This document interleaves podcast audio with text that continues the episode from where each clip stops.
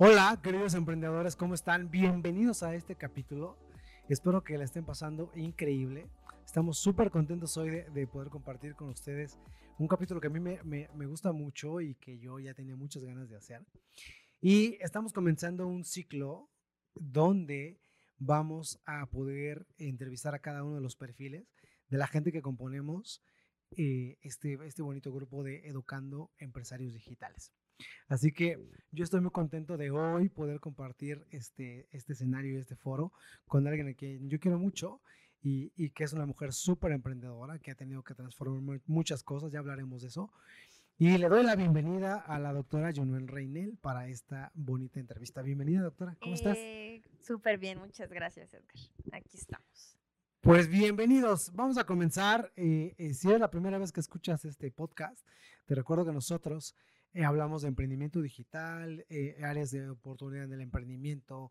Eh, nuestro, nuestro, perfil se llama Educando Empresarios Digitales por lo mismo. Siempre hablamos de educación y buscamos que tú tengas las herramientas para emprender en el área que tú quieras emprender. No necesariamente que sea network marketing como lo hacemos nosotros, sino en cualquier área que tú quieras emprender. Queremos que esto te sirva y te beneficie. Así que vamos a comenzar, ¿me parece? Sí, sí. Ok. Pues, a ver, les explico de qué se trata este rollo, dicen los españoles. Te voy a explicar de qué va esto, tío. Va, de lo siguiente. Eh, hoy vamos a platicar un poquito acerca de, un tema tabú que hay como en el, en, el ambiente, acerca de que eh, los médicos están emprendiendo, los profesionales de la salud están emprendiendo, cuelgan un poquito la bata y se ponen el overall del emprendedor y, arrancan un emprendimiento, ¿no? Y no hablo solamente de poner un consultorio o una clínica, que ya hablamos que eso más que nada, eh, recordando el cuadrante del flujo del dinero, es un autoempleo, ¿no? Porque ellos son la estrella de, del show y no se pueden separar de ahí. Más bien, hablamos un pasito atrás desde cuándo surge la idea de poder emprender. Entonces, yo em, quiero, quiero que nos platiques primero que nada, rapidísimo, y un poquito de tu formación como médico, de tu experiencia como médico, lo que has hecho hasta hoy como médico, y, que nos platiques por qué te cruza por la cabeza la, idea de emprender primero que nada. O sea, ¿por qué de un día decidiste que querías emprender y, romper un poquito los esquemas? Platícanos un poquito de eso. Pues mira, eh, una, vez, una vez egresando, eh, yo estuve ya en el ambiente privado, en el ambiente público, y cuando está uno en la formación, nos meten a hospitales eh, públicos como tal y tenemos la idea que en el hospital privado pues se gana más. Entonces uno entra al hospital privado ya, ya, con, ya siendo egresada y te das cuenta que no, que es exactamente lo mismo con mucho más beneficio en recursos. Eso es como la, la, gran diferencia, a lo mejor el rollo de, del trato hacia, hacia las personas, el tipo de personas, pero en general es el mismo esquema. He trabajado también eh, en diferentes sistemas de salud, pero a nivel estatal, que vuelve a ser exactamente lo mismo, es pan con lo mismo, ¿no? Eh, parte empresarial también he estado, en donde si bien el médico es como un accesorio aparte, es, es, cosa muy curiosa porque no, no nos toman en cuenta para muchas situaciones, pero tenemos que estar ahí. Y eh, pues actualmente continúo en, el rollo de empresa empresa privada, y en el ramo de medicina estética, ¿no? Pensando y suponiendo también la parte en la que haciendo otra cosa, una especialización, algo un poquito más, em, más a lo particular que en lo general, pues te metes a, algo diferente. Esta formación que tienen los médicos, ¿no? De, estudio más y, gano más o puedo cobrar más o, hago más, cosas. Ok, buenísimo. Vamos a quedarnos ahí un poquitito. Eh, tú eres egresada de la UNAM. Sí. ¿Cierto? Y platica a la gente que desde, desde muy chiquitita, este, porque eso a mí, me impacta. Este, yo admiro mucho a la gente que dice, yo cuando tenía tres años ya quería ser cantante, ¿no? Yo cuando tenía cuatro años ya quería ser patinador, ¿no? Y porque yo cuando tenía 15 años no tenía ni idea de lo que quería hacer con mi vida, ¿no? los 18 todavía.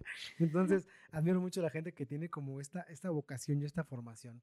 Entonces, platica a la, gente rapidísimo, de, desde chiquitita tenías como esta idea de, ser médico. En general, sí, yo justamente a esa edad, ¿no? Recuerdo ya, por lo menos a los cinco años, ¿no? Yo ya tenía eh, eh, un estetos, yo ya sabía que quería vendaba mis muñecos, ¿no? Este, todo ese tipo de cosas. Yo ya sabía que quería ser médico. Yo no me vi en, en otra cosa. Mi mamá me dice que sí, que yo ya a los tres años o desde que comencé a hablar, yo decía, yo, yo doctor, ¿no? O sea, yo quiero ser médico, punto. Pero conforme pasó el tiempo, ¿no? Primaria, secundaria, yo iba al consultorio del médico que, que me consultaba de manera general, ¿no? Una revisión, ¿no? porque estaba yo enferma, y era preguntar, ¿y por qué? ¿Y aquí qué se hace? ¿Y qué hace? ¿Qué me está haciendo? Yo quiero ver, yo lo quiero hacer, ¿lo puedo hacer yo también? O sea, era del... el- ¿Me puedo sa- sa- sacar sangre yo solo? no tanto, pero sí muchas de la consulta eh, con el ginecólogo, ¿no? Ya cuando tienen uno cierta edad, vas al ginecólogo, te hacen tus revisiones y, y resulta que mi mamá fue mi primer conejillo de indias, ¿no? O sea, ok. Mi ginecólogo me permitió, a ver, ¿quieres hacer el estudio? Sí, se lo vas a hacer tú a tu mamá. ¿Quieres hacer esto? Si vas a hacer la exploración a tu mamá, va a ser de esta manera. Wow. Pobrecita de mi madre, pero por eso la amo, porque a ella le tocó absolutamente todo. Eh, eh, normalmente pasa así, ¿no? Cuando uno arranca, ¿dónde agarro a alguien con quién? Aquí. ¿no? Aquí. Sí. Ok. Entonces, desde, desde pequeñita yo te dijiste, yo, doctora, Yo bye. médico, ajá, no me veo en otra cosa. Rollo de la secundaria que me hacen un test, ¿no? De, de evaluación Los famosos test Sí. de, de voca- vocacionales, ¿no? De vocacionales. orientación vocacional. para encontrar tus talentos ocultos. Ocultos, literal. Y entonces ahí decía que yo tenía que ser administrativo o abogado. Ándale. Simplemente, yo lo recuerdo claramente, todavía me enoja, lo recuerdo claramente porque el test decía que si a mí me gustaba embarrarme las manos como mecánico con grasa. Y yo, no, en ningún momento dijeron que si había sangre, ¿no? Pero era como su similitud. Y yo dije, no, punto. Y, y cositas así de en, en, en ese tenor, ¿no? Y yo, ¿esto qué tiene que ver? No, esto no lo quiero, esto no lo quiero, esto no lo quiero, ¿no? No, pues tú vas para administrativo o abogado yo. Mija, tú, tú ¿Perdón? de abogada. Que podría ser una buena abogada, ¿eh? Sí, claro, sí. Se sí, sí. defiende como... Pa- para litigar, sí, creo, creo que la necedad se me puede dar un poco. Ah, la- perdón, voy a decir un poco algo un poco misógino. La mayoría de las mujeres tienen un, un diplomado en argumentación. Entonces, creo que lo haría sí, muy bien. sí se puede, sí se puede. Pero en, en este test yo así de, esto no es cierto. O sea, esto no es cierto, yo no me veo de ninguna, ni, ni tantito. Claro, ¿no? claro. Mi enfoque era, es medicina y no es otra cosa. La importancia de seguir la pasión, ¿no? De seguir la vocación y de... Sí, Y que los papás también apoyen, porque igual hay papás que dicen, mijita, aquí dice que tú abogado, ¿no? Este, métele abogado. sí, claro, pero no, no, no. En ese, en ese tema mis papás, recuerdo mucho una plática con mi papá que me decía, ¿estás de acuerdo en que no vas a tener vida social? ¿No vas a convivir con tu familia? ¿No vas a dormir? Este, vas a estar siempre metida en el hospital, siempre vas a estar ausente, no vas a estar en las fechas con nosotros, vas a tener que desvelarte, vas a tener que a lo mejor y no comer, vas a tener que hacer otras cosas que no, no tener recreación, casi casi vas a no tener vida, ¿no? Claro, claro. igual y vas a no tener familia, ¿estás dispuesta? Y yo, sí, a todas esas preguntas que mi papá me dijo, oye, ¿estás Sí, a todo. sí, sí, a todo, sí, sí. Y pues sí, se cumplió, ¿no? o sea, Como tú, vos profeta, todas son todas reales. Todas son reales. Sí, sí fue así, sí fue así. buenísimo. Este, gracias por compartirnos esta parte. Ok, entonces, a ver. Desde muy, desde muy pequeñita tienes como este gusto por yo quiero ser médico, quiero ser médico y terminas siendo un médico egresado de la, de la UNAM. Así es. y, y te pones a trabajar en diferentes áreas, ves que, bueno, pues aquí, este, bueno, me brinqué una parte importante que es la parte del internado y no sé qué, Ma- y sí. el servicio social, que ya lo platicaremos eh, algún día porque es una historia larga, que te manden a un lugar extraño, lejos, donde no hay nada, ¿no? Donde te pagan la consulta con un pollo, etcétera, ¿no? Bueno, saltándonos ese tema, que sabemos que es difícil y que Sí. tiene su complejidad y que yo de veras, benditos sean todos los médicos que, que pasan por esto porque se, se curten de carácter y son capaces de dejar a su casa, irse a lugares inhóspitos, ¿no? Para poder consultar a gente, etcétera. Tal cual. ¿Y dónde, en qué momento de, de- de tu vida pasa la primera idea de decir, bueno, y si, y si emprendo más allá de lo que todos los médicos hacen, de Ujú.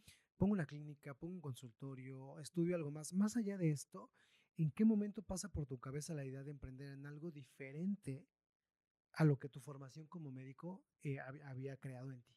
Son dos momentos. Uno, cuando inicio ya ciclos clínicos. Eh, el programa de, mi facultad es completamente práctico, desde teórico práctico desde el inicio, pero primer y segundo año estamos protegidos dentro de la facultad, es decir, dentro de las clínicas. Pero tercer y cuarto año ya salimos a hospitales, formamos parte ya de, de los hospitales como tal, como si fuera un preinternado nada más que dos años. Entonces sí está como complicado. Ahí es donde me doy cuenta que veo los ejemplos de, de los médicos, ¿no? Al médico sí nos, nos forman en, de cierto modo con esa congruencia. ¿A quién te vas a pegar? Pues te enseña el que sabe. escoges, un mentor. Exactamente, ¿no? Se, se escoge el mentor. Y, y, yo veía a las doctoras y decía yo, híjole, eh, estando en pediatría, una, doctora que recuerdo mucho, la, la doctora del Ángel, era, era una eminencia de mujer. Pero yo le preguntaba, bueno, y aquí está todo el día, ¿no? Y yo termino mi, mi servicio y me voy y ella todavía sigue ahí, ¿no? Y hay veces que en la noche está cubriendo un turno y yo así de, ¿qué, qué onda, no? Y, le, y en alguna vez le pregunté, ¿no? Eh, que su casa, ¿no? ¿Qué pasa? Tres maridos, eh, bueno, tres, tres separaciones, ¿no? Tres, tres ex esposos. Eh, sí tenía hijos, pero pues el rollo era de quién, quién los ve, eh, la nana, eh, ¿sabes? O sea, se los dejé encargados con, con alguien. Y ella me dijo algo que no se me olvida, ¿no? Aprende a vivir de esto y no para esto. Claro, no es lo mismo. No es lo mismo, ¿no? me dice ella, fíjate en mí, ¿no? Puedo tener, eh, e, es pediatra, una pediatra muy exitosa, pero me, me, hizo ese comentario y dije, bueno, ¿y, ¿y, por qué, no? Pero sí me di cuenta y de ahí se me quedó, así entró directito, el aprende a vivir de esto y no para esto. Yo no, yo no sabía en qué, pero sí sabía yo que quería algo diferente, porque sí, ella tenía una especialidad, pero que es para lo que nos encaminan a los médicos, ¿no? A la especialidad, la especialidad, algo distinto, ¿no? Eh, distínguete, no, no solo general, distínguete. Pero, ¿qué, qué más, qué hay más allá de, de eso, no? No sabía yo en qué, pero sabía yo que quería algo diferente. ¿Te gustaba su estilo de vida? No. Su estilo de vida personal no me gustaba, su estilo de vida profesional sí. Y eso es algo muy ambiguo en los médicos, es una dualidad muy marcada. Como profesional tengo muchos amigos que son muy exitosos, que son muy buenos en su trabajo, que brillan, pero en la parte personal, como cualquier mundano, con, con, con tristezas, con sufrimiento, con, con dolor, con... Yo, yo en, lo, personal, eh, eh, cuando era empleado trabajaba con muchos médicos y, y sí me tocaba mucho, fui representante médico mucho tiempo, incluso de algún laboratorio, y me tocaba mucho este, ver a un doctor, me acuerdo mucho este caso, que no va a ser el nombre, por supuesto. Este doctor lo veía yo en un consultorio, e, es un otorrino, muy bueno, muy famoso, de estos que operan y tal. Y lo veía yo en el Hospital Ángeles de, de Interlomas. Mm. Eh, él trabajaba ahí de las 7 de la mañana a las 2 de la tarde salía a las 2 de la tarde del hospital de Interlomas y a las 4 de la tarde tenía que estar en el centro quirúrgico satélite hasta el Estado de México. Y entonces, pues se echaba más o menos 50 minutos de traslado, este, una hora en, llegar de lado a lado. Y si algo se atravesaba tantito, si algo se le movía, ya no, ya no le daba tiempo de comer. Y eso creo que es muy común en, en la parte de los médicos que nadie sabe. Por, por, cierto, si van a ver al médico y lo ven medio de malas, tengan tantita paciencia, no ha comido. Lo más seguro es, es lo más seguro, esa es la realidad. No, no, les da tiempo de comer, es parte del estilo de vida de los médicos, no les da tiempo de comer. Claro. Por eso a los representantes médicos que les llevamos la tortita, que les llevamos la ensalada, nos aman, porque, porque realmente no les da tiempo de comer. Es una parte del estilo de vida de, de, de los médicos cuando tú los tratabas de ver como modelos a seguir. ¿no? Sí, sí, era, es, ese es el común denominador en general de, de todos los médicos. O sea, hasta que salimos hasta que egresamos y tomamos la decisión de no me importa si voy a comer sí o sí, aunque llegue tarde a la consulta, aunque llegue tarde, menos a la cirugía, pero sí aunque llegue tarde a la consulta, ¿no? ¿Cómo? pero está en que uno lo O decida entre consulta y consulta, me consulta y como consulta, algo. comer Espero algo. tantito al paciente, me voy a comer literal. Pero si el médico no lo decide, si el médico decide continuar con la misma formación y el mismo switch que ya traemos de no importa, eh, pues Ahora, Así ojo, eh, esto, esto, de verdad, yo, eh, esto es casi como un homenaje a los médicos porque yo sé que esto lo hacen por, por, por este mismo compromiso que tienen de, de, de hacer su, su, su labor bien, este, no comen, dejan de comer, dejan de ver a la familia, dejan de hacer cosas, en este compromiso que tienen con, con la gente, ¿no? O sea, es- no, no, que no se tome como que estamos como hablando mal, al contrario, es como, como un este, homenaje a la gente bata blanca que realmente no tienen vida, ¿no? Claro. Y, y justamente en, en- en esa situación, ¿no? En ese tenor, al yo no estar al 100% segura de, de, qué hacer diferente, porque la realidad es que tampoco te dicen que hay más opciones. Claro. O sea, uno como médico le dicen, Claro. sales y o pones un consultorio, o haces una especialidad, o haces una maestría, o haces un doctorado, y si no, no eres nadie. Ese es un estigma que entre todos los médicos, entre, entre mis colegas, se tiene. Si no haces algo en especial, si te sales de la caja, ya eres como la pestada. Estás ma- eres ¿no? mal Es- visto. Eres mal visto. Ahora, ojo también está la parte donde, donde lo hablamos en el podcast pasado.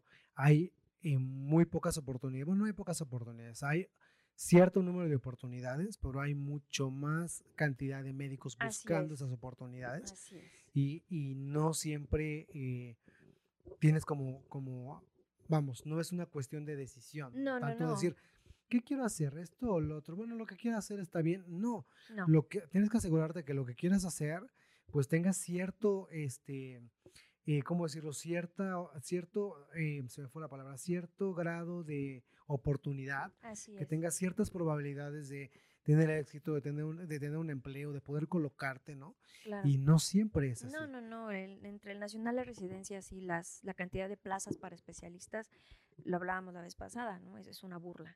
¿no? Es a, una- amén que los médicos burla. egresan de las universidades a una edad mayor que cualquier eh, Claro, cualquier otro título universitario un ingeniero un, abogado un, sí, la- las carreras eh, convencionales normalmente estar ingresando 21, 22 años. Nosotros egresamos 24, 25, eh, dependiendo quién se quede más tiempo por...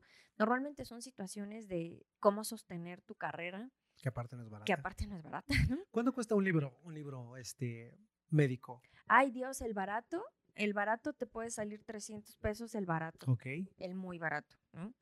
Pero de ahí en fuera estás hablando de que los compendios o los, los, los más grandes que ocupamos, pues sí, por arriba de 450, 500 pesos, hasta mil y tantos, depende. Más aparte, pues todo lo que ocupas, ¿no? El estuche de diagnóstico, el, el estetos, el, el bauma. Y si tú quieres, hay de precios, evidentemente, ¿no? Pero si tú quieres calidad para el servicio que vas a prestar, pues no, no vas a comprar un estetos de 150 pesos. Ahora van a saber por qué les, les estoy preguntando esto. Pero bueno, ok. Y entonces ya te diste cuenta de que no había como en, en los caminos que había trazado eh, eh, el mundo de los médicos, ¿no? El hazte una especialidad, subespecialidad, o hazte un diplomado, o hazte una maestría, o hazte algo. Te diste cuenta que en esos caminos, los mentores a seguir o la gente que había seguido esos caminos no te gustaba mucho su estilo de vida. No, era congruente en lo profesional, pero ¿Te no gustaba la congruente parte en- profesional? Claro, pero no congruente en lo personal. O sea, yo decía, híjole, No para, ten- vida. para tener esa parte profesional, tengo que no tener esto. Y era el escoger o uno Claro. u otro. Ya en otro podcast hablamos acerca de, de los precios a pagar, ¿no? Para Así cualquier es. decisión en tu vida hay un precio a pagar y un premio. Y generalmente eh, tomamos la decisión basados en el premio, más que en el precio a pagar. Así es. Y cuando llega la factura del precio a pagar, generalmente no es cómodo, ¿no? No, ya no está padre. Y en el caso de los médicos más. Ok. Y entonces ves todas estas opciones y dices, híjole, pues que no se me antoja como, como mucho ninguna. Sí, no, Yo tengo que hacer otra lo cosa. Intenté, lo intenté luego? varias veces, ¿no? Intenté, eh, una, hay una especialidad que a mí me, dos especialidades en, en- en lo particular que me, me encantan y que fue muchísima de mi consulta eh, ya posterior de como egresada fue enfocado a eso, ¿no? Dos cosas completamente diferentes, pero yo dije, no, no va por aquí. O sea, ya lo intenté, ya lo hice, no quedé, ya trabajé en esas áreas. No es, no es esto. O sea, ¿qué, ¿qué más puedo hacer? ¿Qué más necesito hacer otra cosa? Me fui al ramo estético, que me encanta, pero igual es, es un autoempleo. Es un autoempleo y, y a pesar de que es algo ya selectivo, ya que yo dije, esto es lo que yo quiero, esto es lo que me gusta, Acabas de dar en el clavo, perdóname que te interrumpa. Acabas de dar en el clavo. Creo que aquí el fundamento principal es, ya sé qué es lo que quiero. Sí. Generalmente cuando no sabes lo que quieres, cualquier camino es bueno. Pero cuando tienes claro lo que quieres, te vuelves selectivo. Y entonces Sí. llega un punto donde, donde digo, eh, me voy a adelantar porque me lo has platicado. Dices, a ver, ¿qué quiero? Yo quiero ser, yo quiero ser mamá. sí, Yo quiero tener una familia. Yo quiero ser mamá presente, tener tiempo para mis hijos así es. etcétera, etcétera. Y de repente volteas a ver lo que hacen tus amigos médicos que tienen más años que tú o los mismos años que tú y te das cuenta que no tienen eso que tú quieres. No, o que lo tienen a medias, o, o, Cla- Claro, que los lo- niños a la guardería nunca los ven.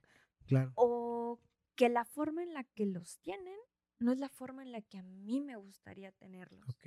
O sea, no, no es porque por juzgar absolutamente a nadie, pero a mí me encantaría no estarme preocupando en levantar a mi hijo y llevarlo a la guardería A las 5 de la o a mañana. las 5 de la mañana o preocuparme en ten voy se lo dejo a, mi, a, a mis papás, ¿no? Claro. Se los quiero ir a dejar por gusto de, oye, mi hijo, ¿te quieres quedar en la guardería? O mamá, te, te paso a dejar a mi niño, ¿no? ¿Me lo puedes cuidar? Hoy Claro, me lo como- quieres Como cuidar. parte de la formación de Es- ellos, no como una Exacto, obligación. no como una obligación por, por selección propia. Hoy te lo dejo, hoy me lo llevo, ¿sabes? O sea, había algo muy curioso con una de mis enfermeras en mi servicio social. Ella cargaba a su bebé eh, para todos lados. Ella me, me asistía, me ayudaba y con su bebé de, de- de siete meses en ese entonces eh, eh, lo traíamos, lo tra y digo lo traíamos porque también lo cargaba yo, en, en una yate a la espalda. Wow. Y así andábamos con el niño, ¿no? Dando consulta. La par- esa parte cómoda del servicio social en donde nadie te va a ver, nadie te va a decir, tú haces tus propias reglas de alguna manera, ¿no? En tu consulta, en, en cómo ejerces. Ahí es donde te formas de cómo es tu, tu manera de dar consulta.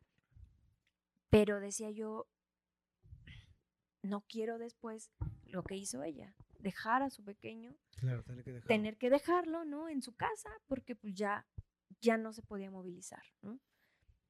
No es, tiene lo que quiero, pero no de la forma en la que lo quiero. Ok, ok. Ojo con esto. Eh, también esta parte es- estamos acostumbrados por la domesticación allá afuera a verlo muy común.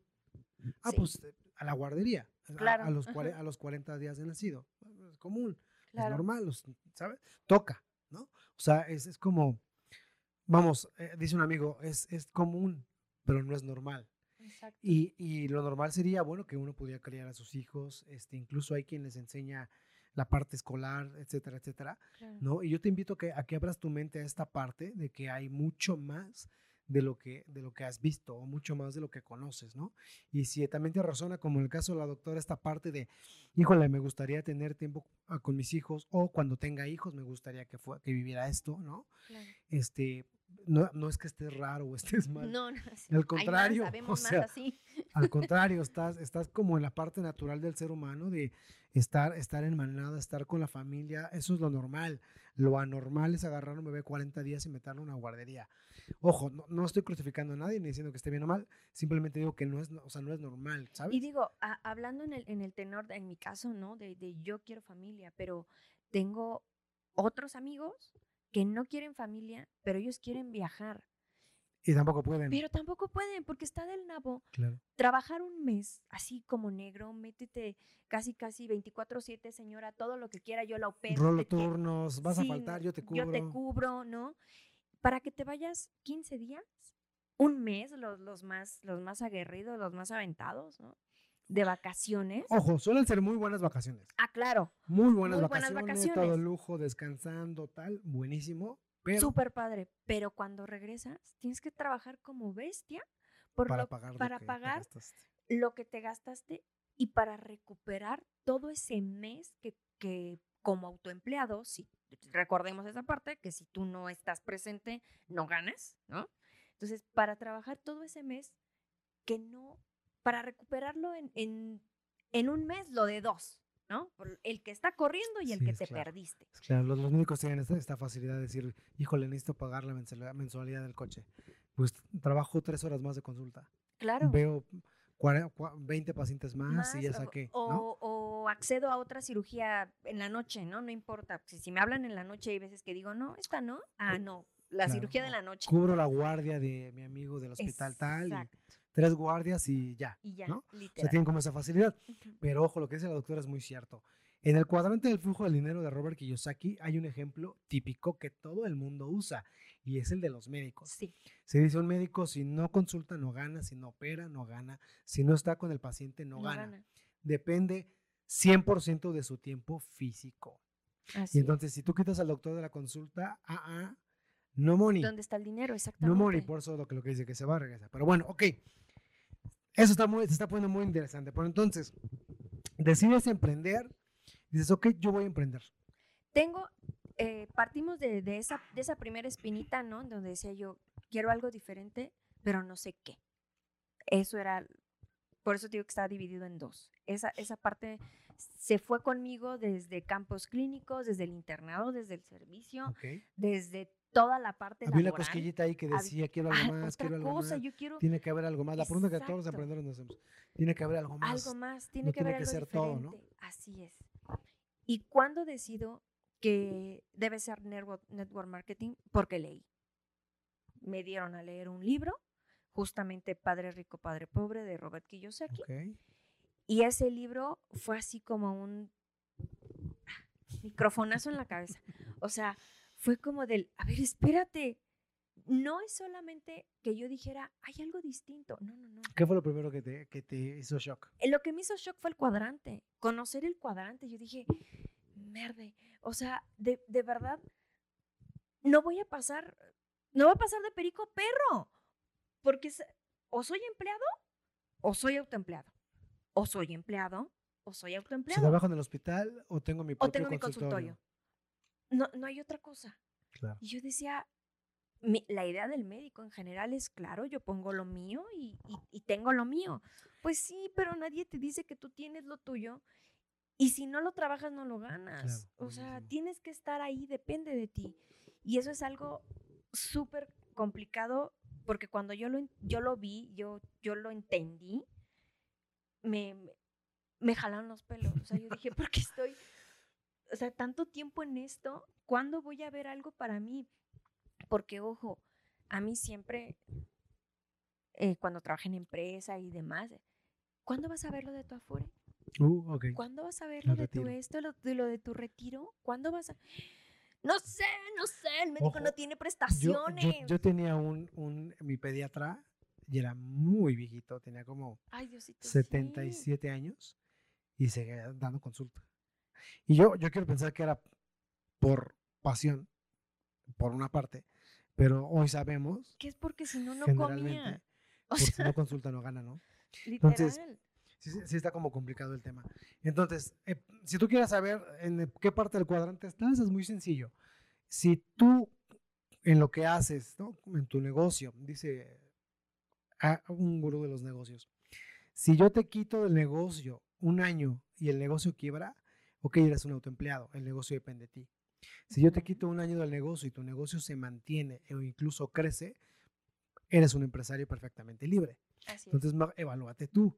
Si tú dejas lo que estás haciendo un mes, seis meses, un año y estás en quiebra, ok, eres nuevo empleado o autoempleado. Pero si puedes vivir la vida loca por ahí sin que tu nivel económico descienda, ok, vas por Eres buen un camino. empresario, vas bien. Ok, Sí, sí. entonces, network marketing, dices, veo, las, Robert Kiyosaki habla mucho del Sí, network marketing, Robert Kiyosaki pero lo- no hace no network hace marketing. network marketing. Él, él lo manifiesta mucho. que, que él, él no lo hace porque cuando él empezó, él no conocía este, esta industria, es, esta parte. Y él dijo, lo mío hacia bienes raíces, ¿no? Pero lo promueve justamente para ayudar a las personas que con el rollo de poco, eh, este rollo de low cost, ¿no? El, el invierto poco, puedo ganar mucho Y aprendo mucho. y, y- y se aprende demasiado. Él, él promueve mucho que tiene que ser, que busques este tipo de emprendimientos que tengan una, un, alguien que te enseñe, un know-how, ¿no? De hecho, el, el segundo, el segundo libro, tercer libro de él, se llama Escuela de Escuela Negocios. de negocios. Búscalo. Literal. Y vas, vas a entender por qué él recomienda network marketing como una gran oportunidad para que tú puedas emprender, que sea incluso tu primer emprendimiento. Así es. Y es por la parte de la educación, Así es. por la parte de la enseñanza que te puede dar una buena empresa que esté dedicada en, en este tema de network marketing, ¿no? Y entonces, para ir entrando como, como, como de lleno, yo, yo te preguntaría algunas cosas. Primero, descubres network marketing, pero no hay ninguna compañía todavía que hayas visto nada. Alguien te presenta una oportunidad en una, en una compañía, que en este caso es Usana, y entonces eh, Usana es una compañía que, que se apalanca de la industria de salud, bienestar y anti-envejecimiento, que matcha, hace mucho, mucho match con, Así con- es. con la- los profesionales de la salud. Así es. Y me imagino que esa parte te gustó claro. y por eso fue una parte de las que decidiste emprender, ¿no? Sí, o sea, yo tenía que encontrar algo que, que literal le hablara a mi corazón, ¿no? En donde mi ética médica, en este caso, eh, hablando sol- solo, solo de mí, ¿no? En donde mi ética médica me permitiera decir, toma, ten esto. Que no se hubiera comprometida Es- solo por la no parte vi- comercial. Exactamente, que no se viera, eh, que no se viera manchada, yo lo veo así, ¿no? Eh, que no se viera manchada en, en, en, en- lo que yo soy co- como, médico, ¿no? Ojo, algo que los médicos cuidan mucho es su reputación. Al final es lo único que tienen y su nombre. Y, y hay muchos médicos, es un arma de doble filo. Hay muchos médicos que por eso justamente no se atreven a, a entrar de lleno en, en cosas diferentes como terapias alternativas, como Claro. medicina estética, como la industria de la suplementación nutricional. Y hay otros que incluso se dan como esta oportunidad de averiguar, ver qué hay detrás de lo que, de lo que le están presentando Así es. y justamente por eso deciden, porque es, oye, esto que estoy viendo, como es el caso de Usana, esto que estoy viendo, esto es. Esto es, ¿no? Y Tiene, es una ¿no? compañía que tiene avales, lo que estoy promoviendo genera salud, o sea, promuevo Y lo ves con tus en- pacientes. Lo veo con mis pacientes, lo veo en, en- en mí, lo veo con mi familia, ¿no? Y, y esa parte de verlo en mí, ese es el en donde dije, aquí es. Pues nadie Ese es, nadie te lo es el- cuenta, ¿no? ese es el segundo. El segundo momento en donde digo, es con esto. ¿Por qué? Porque cuando yo enfermo por estrés, yo, yo padezco fibromialgia, entonces al presentarme el producto y decir, lo voy a probar en mí, me quedo, me quedo con eso. O sea, me quedo con, con el hecho de esto, Tu esto salud ha mejorado es- muchísimo. Exactamente. Esto mejora mi salud, esto me ayuda y por qué no compartirlo con otras personas. Y aparte no solamente es eso, sino si puedo compartir la, la- la opción del negocio para que más personas vean que puedes generar, que salud y tiempo se puede generar al mismo tiempo, ah, o sea, literal, a la par, ¿no? Claro. que no está peleada una cosa con la otra, porque con los médicos ese es un tema vital. Eres bueno profesionalmente, no tienes tiempo, no tienes salud. O sea, no, no conozco Claro. ninguno, de, ninguno de mis amigos médicos que me diga, ay, este, no estoy subiendo de peso porque no como, porque mal como, porque medio como, porque no duermo. Este, no, no, el, el cigarro a diario, porque al final de cuentas somos humanos, ¿no? El, el médico antes de ser médico era humano, ¿no? Entonces, eh, fumo más, tomo más. Te digo que yo tengo muchos amigos médicos O ¿sí? sea- y siempre me dicen, los médicos somos los peores pacientes, ¿no? Sí, O sea, no se cuidan, tal. Y, y bueno, ponle que se cuidar y que se ejercicio tal. Hay una parte fundamental en los médicos que va junto, que debe ser como segundo nombre del médico, que se llama estrés. Viven con Sí. constante estrés por los tiempos, por los pacientes, por muchas cosas. claro. Y el estrés, eso es algo que mata a muchísima gente. O sea, ¿no? te oxida completamente, ¿no? El estrés que, que te genera, te merma la salud, te, te merma el estado de ánimo, te, fer- te merma emociones, te merma absolutamente todo. Y no Las- conozco a nivel celular. todo. Y, y no conozco ninguno de mis colegas que me pueda decir, ay, sí, yo no me estreso, yo vivo súper zen, mis pacientes son una maravilla todos los benditos días, como a mis horas, tengo tiempo para ver a mi familia y mis hijos, y aparte de, todo, ajá, tengo tiempo de calidad con mi familia, y aparte de todo, gano los millones. No lo hay. No lo hay. El otro día platicaba con la doctora acerca de, de qué, qué especialidad, pues en el denominador común es como donde se hace más dinero, ¿no? Y hablamos de la cirugía plástica. Sí, los plásticos. Pero eh, no- nos reímos mucho porque caímos al mismo caso de que, pues sí, pero haces 5, 6, 7 cirugías, 8, 10 cirugías en un día. ¿Y a qué hora vives? ¿Y a qué hora comes? ¿Y a qué hora tal? Te la pasas de quirófano, quirófano, quirófano. Ya sea este, reparando quemaduras, poniendo implantes, arreglando nariz, pues te la vives en el quirófano. ¿Por qué? Pues porque cada cirugía te deja muy buen dinero, pero no tienes tiempo. No, tienes tiempo. Y, y, aquí en esta oportunidad, ¿no? En, en, en esto de, del network marketing, entendí que no tengo por qué escoger o una cosa, o tener salud, o tener tiempo, o tener vida, o, o, o ser profesional, o, o ser bueno, porque al final como médico lo que yo estoy haciendo compagina. O sea, yo le puedo recetar a, alguien, tómate estos productos y ni le estoy generando un daño. Y al contrario, lo que quiero es que, tenga un, bienestar, no para que no llegue un fármaco. Quiero algo preventivo. Ojo, es que eso que acabas de decir es brutal. todos los seres humanos, cuando llegamos a cierto momento de nuestra vida, tenemos que elegir hay tres cosas que te permiten, en mi forma de verlo, plenitud en la vida. Y es que tengas tiempo, que tengas dinero y que tengas salud.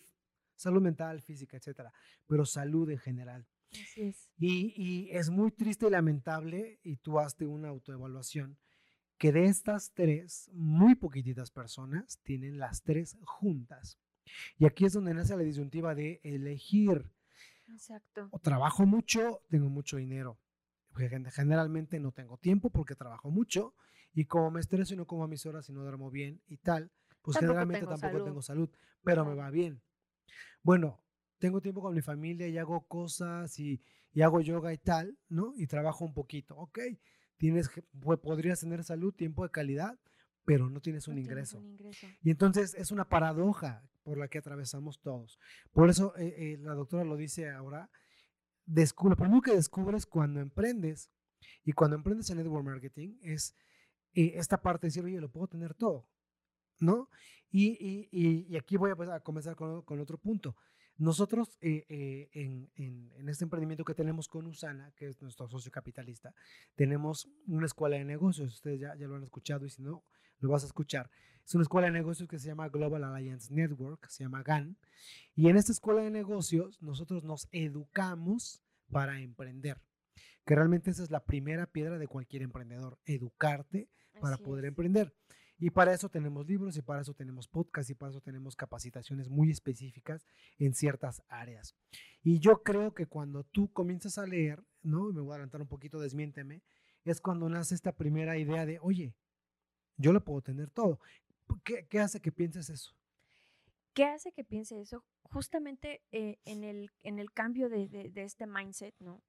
En donde nos enseñan que estas, esta idea o estas creencias, que al final son limitantes, te, te dicen que tienes que escoger, que no tienes opción más que uno u otro. El, el entender yo que yo decido, yo elijo, que no soy víctima de nada, ¿no? Ni de un sistema que, es, que está en mis manos hacer las cosas, es cuando digo, bueno, sí, sí lo puedo hacer. O sea, si yo quiero tener tiempo, no es, no es esa parte de una varita mágica, ¿no? Así, la varita de Sauco y ya tengo tiempo, ¿no?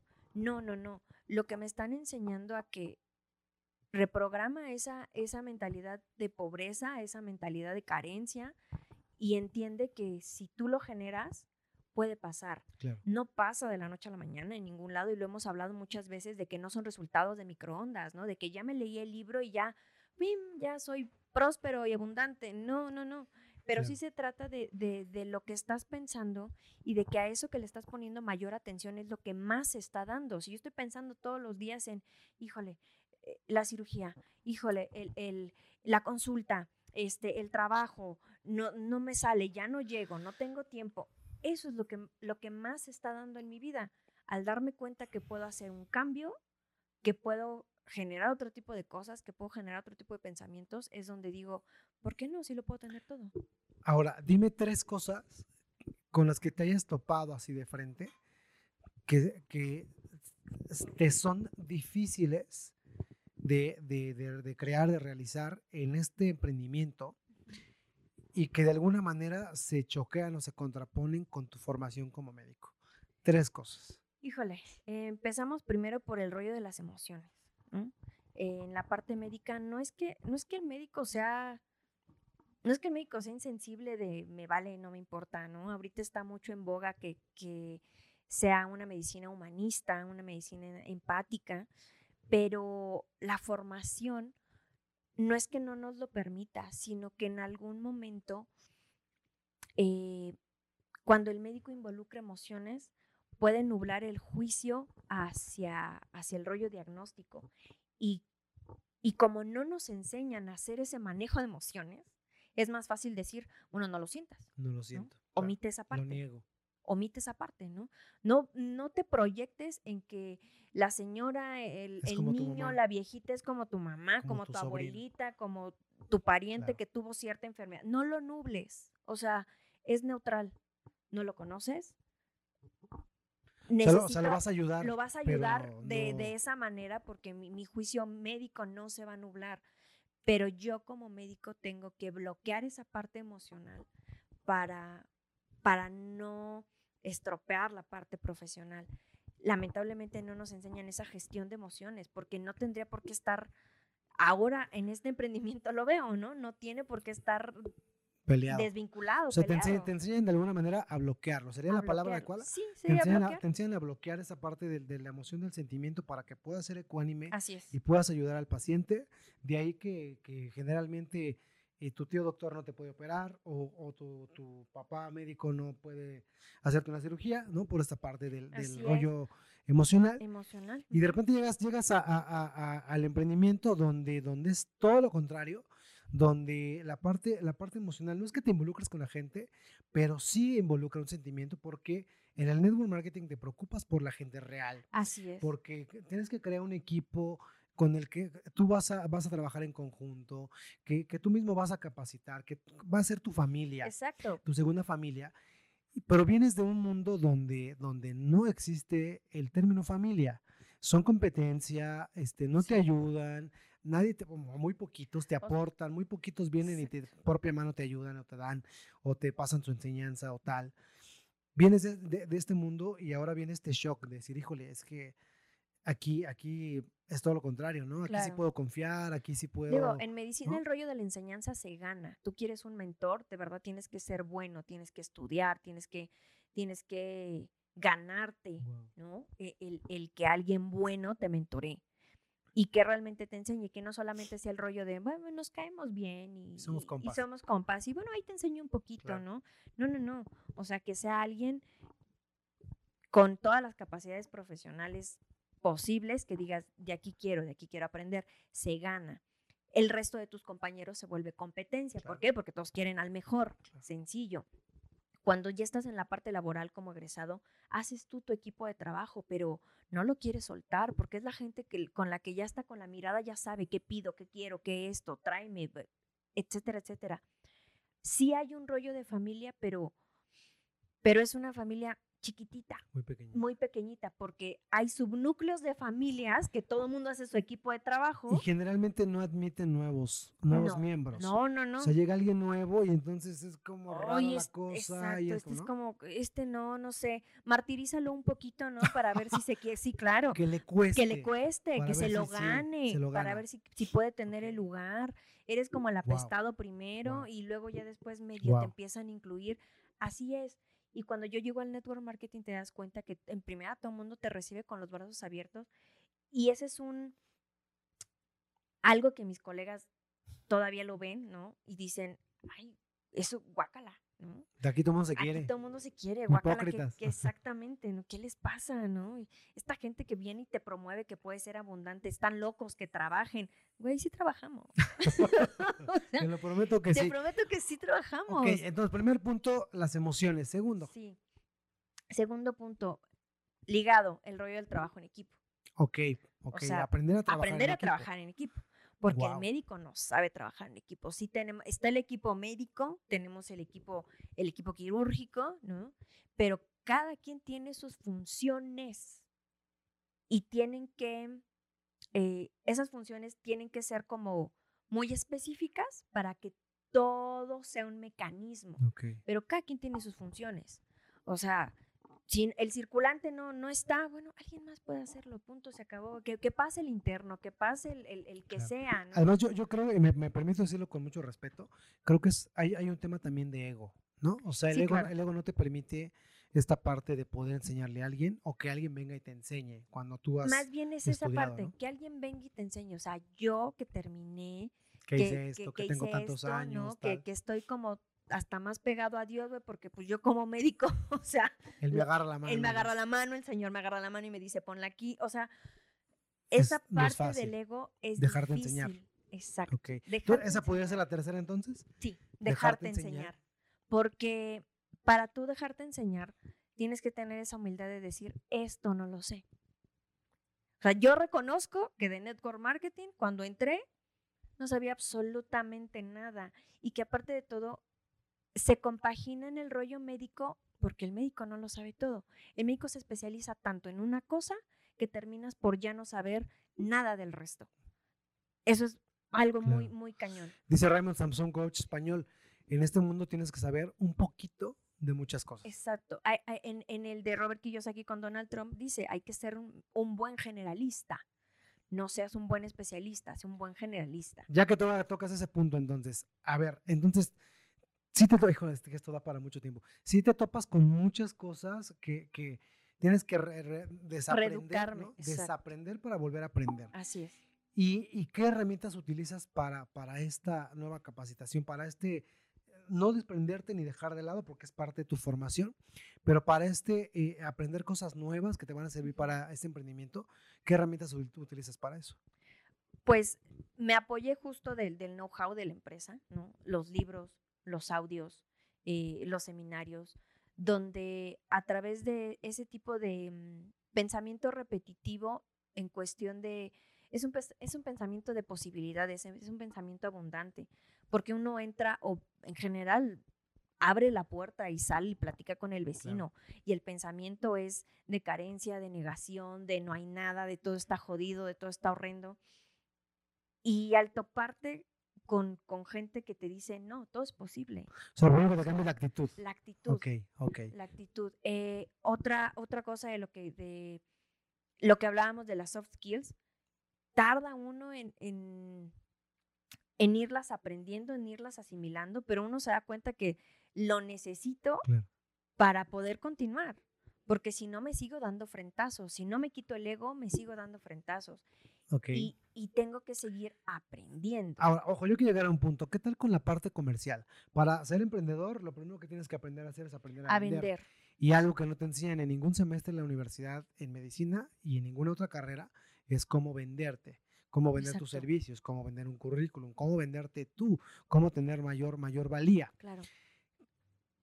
Esta parte para los médicos es, es muy difícil. Los médicos generalmente, hay yo conozco muchos médicos que son muy buenos dando consulta, pero les da pena cobrar. Sí. No, no quieren cobrarle al, al- al- al- paciente. De alguna manera tienen ahí una parte como atorada. ¿Tú cómo has lidiado con esta parte de, de aprender a, a- a comercializar, de aprender a, a presentar tu, tu oportunidad de negocio? ¿Cómo has aprendido a hacer esto? Pues en, en mi caso yo he entendido que ven funciona a- al, al merecimiento, ¿no? A, a cuánto, no se trata de que digas, ay, valgo mucho, págame un montón.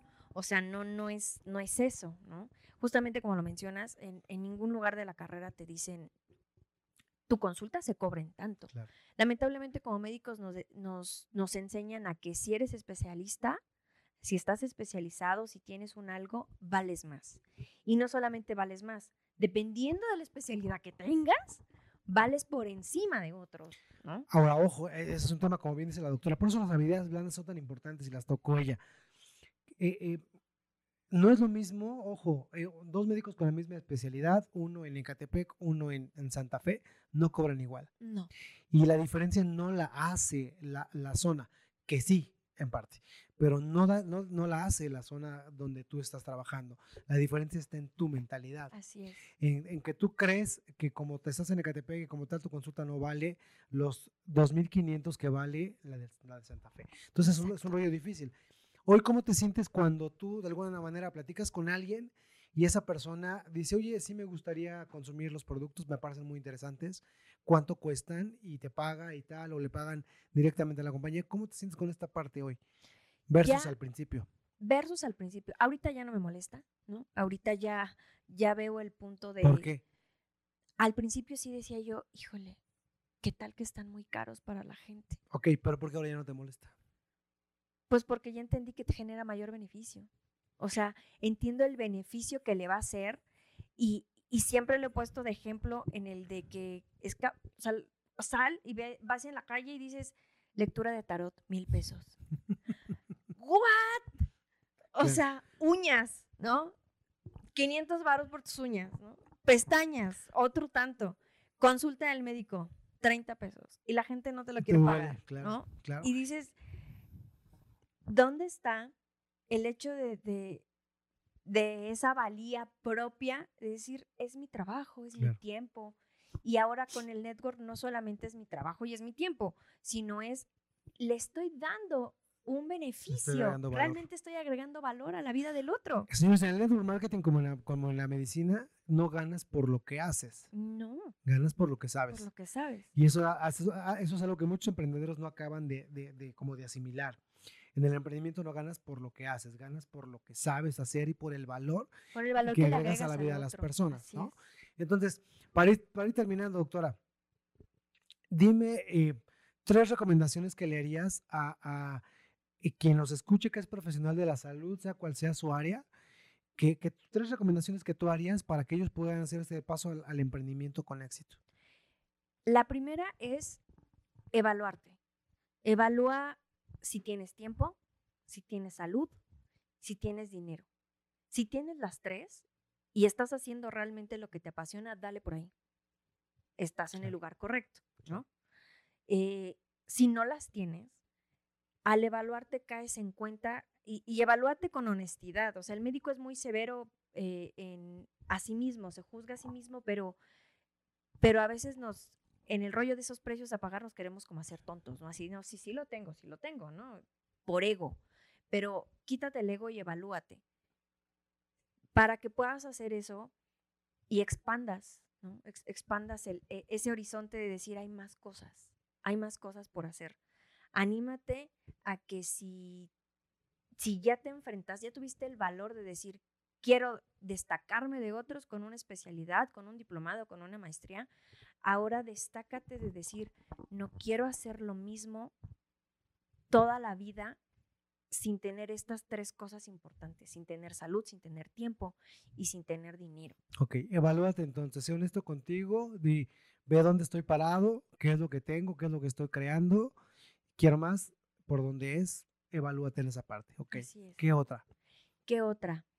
Eh, em, híjole, el abrirte paso de, forma emocional, ¿no? El, aprender a trabajar con tus emociones te, vas a, te va a desbloquear a, otro tipo de cosas. Te va a desbloquear a, darte las oportunidades, te va a desbloquear a, a tener una mejor relación general. Esta parte del emprendimiento, si tú desbloqueas esas emociones, no te va a costar trabajo acercarte a la gente, no te va a costar trabajo. Al ser al ver al médico siempre como una figura de autoridad, de, ah, pues es que me lo dijo el médico. Sí, aprovecha esa parte, eh, aprovechar no en el plan de, de, Perverso. De perverso, sí, sí, sino aprovecha esa parte de, de poder aportar valor a la vida de las personas, pero no lo puedes aportar si, si tú de forma general no, no te lo das a ti mismo. Entonces, lo concreto sería, permítete sentir, ¿no? El, emprendimiento es una montaña rusa de emociones, ¿no? A te va bien, a veces te va no también, estás muy contento, ya no estás tanto tal. Así es el emprendimiento y eso generalmente da mucho miedo. Y cuando tú crees tener control de tus emociones y te metes a esta, este, esta montaña rusa, montaña rusa pues generalmente te da miedo. Entonces no te preocupes, sería permítete sentir. Así es. Y fluye, ¿ok? Y, la tercera. La tercera sería eh, atrévete a soñar o atrévete a recordar tus, tus sueños, ¿no? tus sueños reales, no los sueños de una sociedad, de, de, lo que debe de ser. Y permítete el, sí, el tener miedo a hacerlo, pero también a quitarte ese miedo para conseguirlo. Buenísimo. Pues mira, yo lo único que te puedo decir es, ábrete la posibilidad, hay más cosas allá afuera y, y quién quita una, de esas, en una de esas te gusta, ¿no? O sea, no, no, no le puedes decir que no a algo que no conoces y, y permítete la oportunidad de conocerte el network marketing. Existimos profesionales que nos dedicamos a esto, que estamos buscando agregar valor y que estamos queriendo ser equipo contigo para poder agregar valor de una manera más profesional. Así que abre la posibilidad de ver, de ver que hay mucho más allá de, de, del horizonte, ¿no? Que hay algo detrás de la montaña. Permítete capacitarte, este, permítete sentir, permítete eh, recibir información. Y, sobre todo esa parte del sueño me encantó, ¿no? Permítete ser honesto con tus sueños y, y saber que, que, eso que tú quieres, que siempre has querido y que a lo mejor guardaste porque sabías que en lo que hiciste no lo vas a encontrar, hoy lo vas a poder encontrar. Así que aquí tenemos un gran ejemplo de, una doctora que está emprendiendo, que se está capacitando, que se está reeducando, que está, está lidiando con estas creencias limitantes eh, en general en su emprendimiento y que está comenzando a tener éxito ella te lo puede platicar, búscala en sus redes sociales, que sus redes sociales son. En Instagram estoy como cinnamon-sweet19 y en Facebook estoy como eh, doctora Junon Reinel Z.